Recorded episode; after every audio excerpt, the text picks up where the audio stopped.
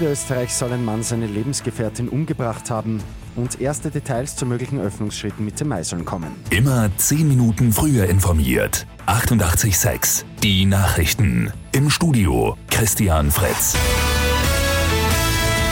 Erneut ist in Österreich eine Frau getötet worden und wieder dürfte der Täter der Lebensgefährte gewesen sein.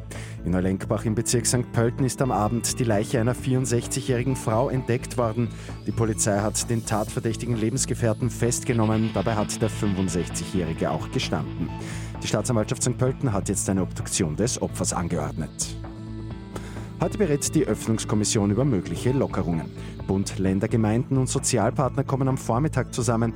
Mitte Mai soll laut Regierung ja in allen Bereichen unter strengen Auflagen wieder geöffnet werden.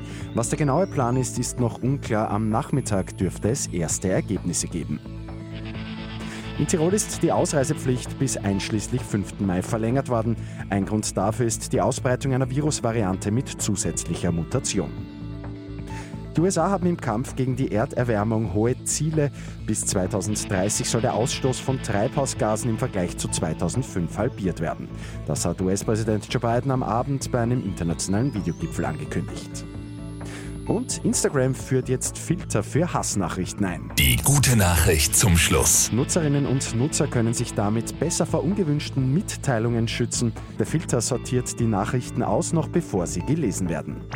Mit 886 immer 10 Minuten früher informiert. Weitere Infos jetzt auf Radio 886 AT.